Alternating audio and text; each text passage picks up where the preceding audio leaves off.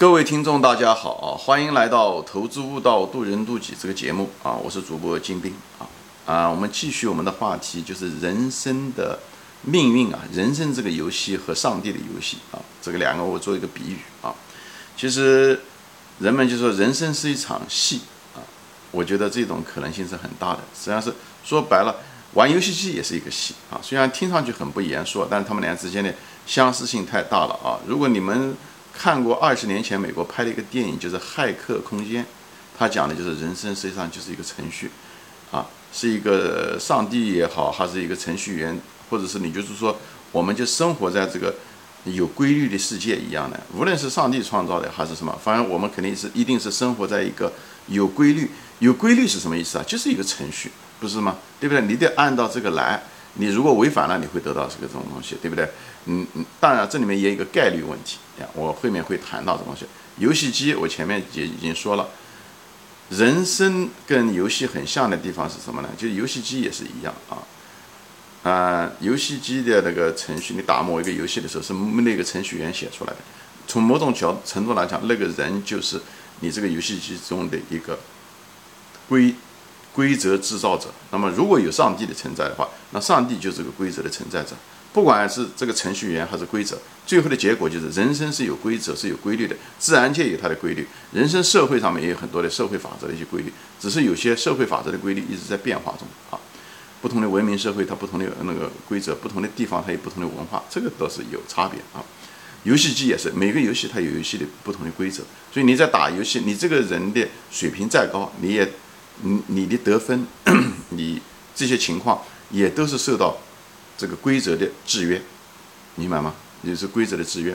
那么最后你打的那个分数的多少啊？不仅仅是讲过了，你你你被那场游戏你打了三四次，你被失败的时候，今天这次失败是被张三打败的，下一次失败被李四打败的，这个不重要，这是个偶然。但是你得到的那个分数或者那个。水平的分数是必然的，是因为这个取决于你的决定，啊，取决于你的水平，打游戏的习惯，就是你跟你本人有关系。游戏就是你的，这就你的，你可以说是你的主动性吧，啊，但是又同时受到你本身的，嗯，你当下的水平的限制。另外一方面受限制呢是这个规则，这两个东西决定了你的人生的最后的结果，决定了你游戏的结果也是一样。所以人生游戏跟。嗯，那个游戏机的这个游戏非常非常相似。那么有的时候呢，你说那如果是这样，那为什么有的人他一辈子会，嗯，有的人他就是哎，他就是运气很好，他就是比方他人不怎么样，最后他的生活很幸福，或者运气很好，他比方比方他赢了这个叫什么拉头，就是赢了彩票啊，或者什么东西也有。但这是一种非常小概率的事情，它会发生，因为他人一多的时候。他会出现一种小概率事件，他会出现，这一点都不奇怪。就像有的人他的命运很悲惨一样的，他他也许生活很好，但是他命运就是挺悲惨的，呃，偶然。但是大多数人不是这样，大多数勤快的人他都是生活都是不错的。大多数懒人他生活相对来讲大概率事件他会不好，所以这个不排除，因为就像打游戏机一样的，游戏机有的时候。你你打游戏机的人就有这个体会，你打多的时候带一个很难的一个，你打了很长时间，有一次突然打了以后，你没有觉得，你也没觉得你自己的水平突然之间提高了，哎，但是那场游戏的时候，你就很顺利的就通关了，这是很有可能的事情，不是讲有可能，这是我是说这是可能的事情，就跟人生一样的，有的时候好运气、极好的运气和极坏的，它会出现，这并不是那个程序员本身设定了让，就像上帝一样的特别眷顾你，或者上帝特别对你不公平。那种小概率事件会发生，它什么原因呢？就像就像打游戏机的时候，大家就就有这种体验。我前面说了，对不对？你打打打打打，突然之间有一次，一下子莫名其妙的就升了关了，就打了次数多的时候升了。它什么原因呢？这是个小概率事件，是什么呢？因为当时你进入那个游戏场景的时候，嗯，也应该照讲有很多很难的，就是因为大家都是网络嘛，大家都是各自进来，所以你可能一个偶然的类似机会的时候。加入进来的人水平都很低，虽然类似很难度挺大的一个呃游戏，但是进入进来的你对手比较低，所以呢，你突然之间就很偶然的你就通过了，而且这种东西很难复制的，你如果再打，你很可能还是输掉，就是这个原因。就是这个种这种就是，你的命运就是说白了，回到命命运，一个你的命运最主要是你自己决定，你是什么样的水平，你是什么样的习惯，你是什么样的一个业力，啊，这个东西给你，你你是什么样的一个判断力，你你是不是愿意做事情比较持久？等等，你是不是跟理性还是什么？就是跟你本人有关系，还是内因？还有一个是跟环境有关系，就是这个，呃，你你的对手是什么人，对不对？你的对手强弱怎么样，这个有关系。还有一个就是规则，这规则在这中起到很大的作用。其实说白了，这个人生也好，还是什么也好。都是这三个规则，嗯，规则就像善有善报，恶有恶报，其实这是有这个规则的。但是，是不是说你当时干了坏事，马上就得到报应？它不是的，它是时间长了，这就会绕过来。就像一个人一样的，他老是这个人是很自私的话，那么他在社会上多多多多多少少会受到惩罚，他只是不知道什么时候啊，也许受到他的客户的惩罚，或者国家的惩罚，或者他自己家亲人的惩罚，通过各种方式和形式会回到你这。我这地方就不展开说了啊，所以。那么，那人生的目的是什么呢？对不对？其实这个游戏的目的是什么？其实游戏，你每次打这个游戏的时候，有的人打游戏，比方同样一局游戏，他有的人打两次他就通过了，通关了；有的人打一百次都通不了关。这个是什么？这个就是你的一个人的纠错能力。你每次打了以后，你输掉了；有的人打了以后输了以后，急急忙忙的再去打，他没有想到自己怎么样改变自己。我前面说了，游戏的结果是三个因素决定的，对不对？你自己，对手。规则，你你这个第一个要素是最重要的，你的纠错能力，你能够打通关，大概率事件你必须要提高你自己的水平，你不能老是指望你对手弱，也就是运气，明白吗？规则它永远在那个地方，明白吗？所以最大也你嗯的因素是这个，也最你只是唯一的可以改的，你改不了你对手，你不知道对手谁谁弱谁强，规则你也你也不是规则的制定者，你也不是那个程序员，所以你也不是上帝，所以你唯一能改的是，哎，这也是你应该改的。就是改变你自己，所以这就是我前面很多节目中提到过，一个人的人与人之间最大的差别就是纠错能力。你那个游戏你打败了，你你得想你为什么会打败，别人为什么能打得好，你的盲点在哪？你的思维的盲点是什么？你的视角的盲点是什么？你的行为的盲点是什么？你只有把这个搞通了，你就提高了。你提高了以后，你下一次打的时候你就。成功的概率大，你打通关的概率大，你打完了以后，你就可以再进入另外一个游戏，你就可以再往前升级。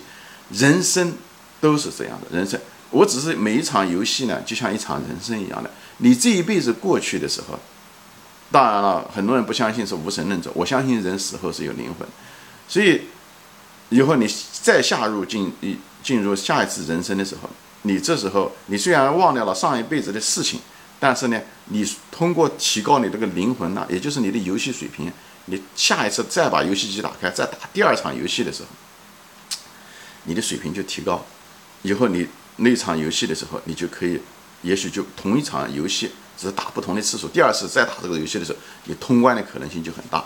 你如果是没有这方面的，你这一辈子活过来没有总结，没有好好的去呢，你的灵魂没有得到提高，你总是还是那种。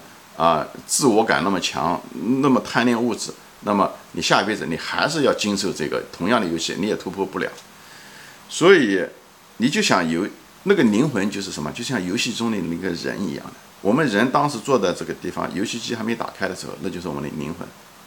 啊，我们的水平怎么样？以后当我们把那个游戏机打开的时候，那就是我们就进入了人生。当我们进入那个游戏的时候，其实我们忘了我们自己是谁了，就像我们人忘了自己的灵魂是一样的。大多数情况下，你不，所以你在游戏中的时候，人是忘我的，人只是想到的，他是那个游戏中的，他虽然在手在动啊，手在那个不自觉的在动啊，在在在弄啊，其实，在那一瞬间的时候，他把他自己当做了个游戏机里面的那个人在跑动，在射击，是一样的，在在怎么样参加那个游戏，实际上你忘了，我们人其实在这方面是很像的。当然，我们入世的时候。我们虽然带着我们的灵魂进来了，但是我们忘了我们灵魂了。我们只是被这个世界上跟这个人攀比啊、工作啊、学习啊，就像游戏机的很多东西，包括我们的大脑，实际上都是游戏机的游戏参与者的一个给我们的一个设置。就像我们游戏进来的时候拿的那个枪一样的，大脑就是实际上大脑没有那么发达，大脑当然比我们的肉体要发达很多，但是它也是一个设备，是一个装置。最后。的时候，实际上就是整个这个人生经历完了以后，我们的技术应该提高，也就是我们的灵魂应该提高，这样嘛，下次我们技术更高，呃呃，灵魂提高了以后，下一场游戏的时候我们会打得更好，我们会进入不同的游戏场景。我觉得人生很可能，人生就是一个游戏，就这么这个方面，人生啊，跟打游戏机是太多太多的相似性了。所以我们的人生中的灵魂就是打游戏机的那个人，坐在那个地方的人。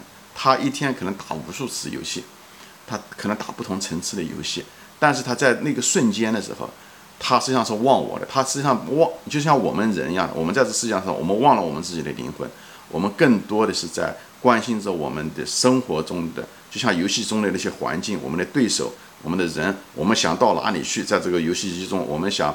呃，完成什么样的 mission 等等，我们是过于这个，最后我们忘记了我们人在那方打游戏了。其实我们忘了，只有游戏结束的时候，哎，死掉了以后，我们才在想，我们才喝一口水，上个厕所，哎，最后决定啊，要不要再打哪一这个游戏，打哪一类的游戏？就是我给大家，如果打有过打游戏机经验的人，我想这方面有这种体会。我想，那么就是的话，人生的目的是什么？人生的目的跟游戏机的目的是一样的，是为了提高你自己。你每一场游戏打完了以后，就像每一场人生结束的时候，你要有体悟，你要有感悟，你要知道自己哪个地方有什么业力。你如果这个这一辈子你这个游戏的水平，你那个毛病没有改掉，比方像打游戏，每个人都有毛病，那么你下一辈子你会带着这个毛病进入下一场人生的。这就是佛教中讲的业力。业力是什么？业力就是这个人老犯同样的毛病，比方说他他就是脾气比较暴躁，那你这一辈子的目的就要把你的脾气暴躁或者没有耐心给改掉。有的人就是说这一辈子就是怎么说呢？就喜欢听好听话，自我感特别强，比较自私。那么你到这这一辈子来的时候，你应该把你的那个自私的那个东西给改掉啊，更愿意跟别人分享，更愿意有那种同理心。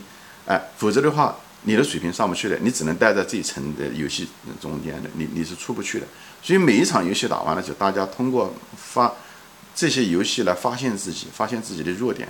哎，来把自己希望能够改掉，或者把程度降低一点嘛，下场游戏的水平给给打高点。我在这个地方其实就是在分享，哎，不愿抱不要抱怨环境，不要抱怨环境。哎呀，这个对手这个东西，哎，这个游戏怎么又让我输掉了？你如果抱怨，你实际上是，你实际上是对自己的一种失望，对自己无能的一种承认。因为你抱怨的是环境嘛，你没有抱怨自己，你抱怨自己你会改变自己，对不对？所以呢，你就永远提高不了，这是一，你就。丢掉了人生中就是你提高自己的一个最大的一个机会。你抱怨规则没有用，这规则永远在那个地方。你抱怨周围的你的对手有用吗？其实也没什么用。这个东西就让我想起来，我就举一个例子，大家就知道。就我有个朋友，OK，他年轻的时候到了美国来，以后，嗯嗯，因为因为美国都要驾驶车子嘛，他就要他就是路考，一般人路考哦，顶多两次到，一般顶多三次路考就能通过。这位老兄呢？在美国，在中国，他就开车，他也是驾驶那个摩托车吧，他有很多驾驶经验，他跟大多数美那时候当年的时候中国人不一样，很多大多数人都没有。但是即使这样子的话，一般人都是三次通通过。他这位老兄来了以后，弄了十几次才通过路试。以后他每次路试失败的时候，他都是在抱怨说，嗯，那个考官对他呃态度恶劣啊，嗯，或者是嗯。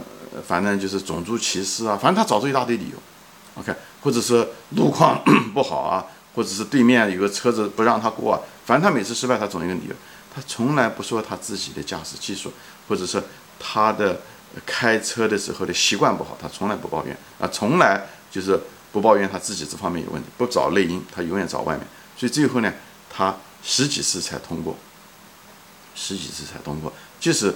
这样的通过，我不知道是考官觉得他考的次数太多了，就让他过去了，还是怎么讲？但是通过了以后，他开车开了二十多年，收到很多警察的罚单，要不然就超速，要不然就是怎么样，反正各种各样的嗯罚单，他得到的罚单比谁都多，而且还出过一些小的车祸。但是每次遇到这些罚单的时候，他都是怪警察，他都说，哎，他或者是怪他运气不好，哎，我运气不好，又被人抄罚单了，或者警察老是盯着我。怎么看到我这个车子？他老是抱怨运气和警察，他不知道，警察虽然看了你罚单，你虽然交了钱，但是因为你违反了规则，警察实际上从某种程度上只是这个世界给你的反馈，你违反了规则的反馈。因为迟早有一天，就像闯红绿灯一样的，你没有一个好的驾驶习惯，对不对？或者是你你开车开的速度很快，或者是盯人家车子盯得很紧，或者是有的时候该停下来的是红绿灯的时候，你没有完全停下来，或者是 stop sign，你迟早有一天会出车祸的。而你失去了生命，或者是严重残疾，那个才是最糟糕的。而所有的路考考官对你严格，也都是为了让你能够遵守规则。这样的话，你有一个平安的人生。警察给你的开了罚单，罚了你几百块钱，表面上看出来是你金钱的损失，但总比你失去生命更重要吧。所以我就在这个地方说的是什么意思？当我们经历这个人生的时候，我们都会被开罚单，我们都会路考的时候都会失败。作为一个人来讲，你是个聪明人来讲，你应该是会回想自己是什么原因，这样的话你才能提高你的游戏水平，提高你的灵魂和人性。这样的话，你就不会把坏的习惯、坏的习性带到下一辈子，或者是你至少下一半辈子吧，你的生活会更好一点，而不是游戏的时候。你老是抱怨游戏一失败的时候，你就觉得，呃呃，你的运气不好，你怎么又又遇到这个强手啊？不，永远不怪，永远不检讨自己的打游戏的这个水平，或者打游戏的一些习惯盲点啊，呃，思维盲点没有，或者是向人家学习，人家怎么学的？这样的话，你永远不会提高，或者是你提高的速度效率都是非常非常低。所以命和运讲的这个，就回到我原来的话题，命是什么？命是你是什么样的一个人？OK。你的是是什么样的一个德行？你是什么样的一个水平？你是什么样的一个自我纠错的能力啊？这个就是你的命啊。你的运是什么呢？运就是你愿不愿意改变，这是你运最大的一个东西。你能够改变的能力越强，你越愿意改变，那么你的运就会不同。环境是什么意思？你周围什么人？这个东西是你改变不了的。你这次的时候遇到这样子，你下一次遇到这样子。还有别人是什么样子，这些规则这些东西你都改变不了的，这就是运，是一个动态的一个过程，OK。但是你在这个运过程中的时候，你唯一可以改变的是你自己的水平，你的纠错能力。所以每一次的一个轮回啊，希望你能改变。你如果不愿意改变，就像游戏一样的，你永远轮回在那一层的游戏中。佛教中的说的六道轮回讲的就是，并不是上帝把你放在那个。六道轮回的某一个很糟糕的一个，比方畜生道或者是怎么样道，是因为是你自己的水平不够，你过不了那个规则，上帝不可能给你特意给你开个绿灯，很偶然也许给你开个绿灯过去，否则你是过不去的。所以六道轮回讲的就是这个东西，并不是谁把你放在地狱里面，是你自己把自己放到了地狱，因为你不愿意往上面走。我讲的就是这个。所以我就是在这地方跟镜头的朋友们说，这个这期节目讲的有点长啊，就是你在这个人生中每一个瞬间的时候，不要过于抱怨啊，老板对你不好，嗯，家里面的老婆或者是丈夫对你不好，工作中的时候同事对你不好，顾客对你很挑剔，你只要这样的抱抱怨，你就像在抱怨环境、抱怨规则一样的，就像我那位朋友抱怨那个考官、抱怨那个警察一样的，你的人生命运是注定会不好。就在这地方就是，这是我的人生的体悟了。就是你更注重的是，这是唯一一条路，就像自古华山一条路，就是改变你自己，不断的把自我的自我感放下，不要太注重自我的成，就是这种，嗯，自我感啊，自我存在感，把这个东西放下。我这个专门节目会说。这样的话，你才能够容易改变。你只有改变了你自己，你才能改变你的人生。所以你是你自己的主人，命中注定讲的就是这：一个是规则注定的，一个是你本人改变。改变了你自己，你就改变了你的命。所以用运来改你的命，就是这个意思。明白我的意思吗？游戏中呢也是一样的。你唯一能够把游戏打好，就是不断的提高自己的水平。这就是人生的目的，这就是灵魂的目的。而我们所有的生活工具、办理、婚姻、工作、房子这些东西，所有的东西都是道具而已，就像游戏中的道具，所以不要。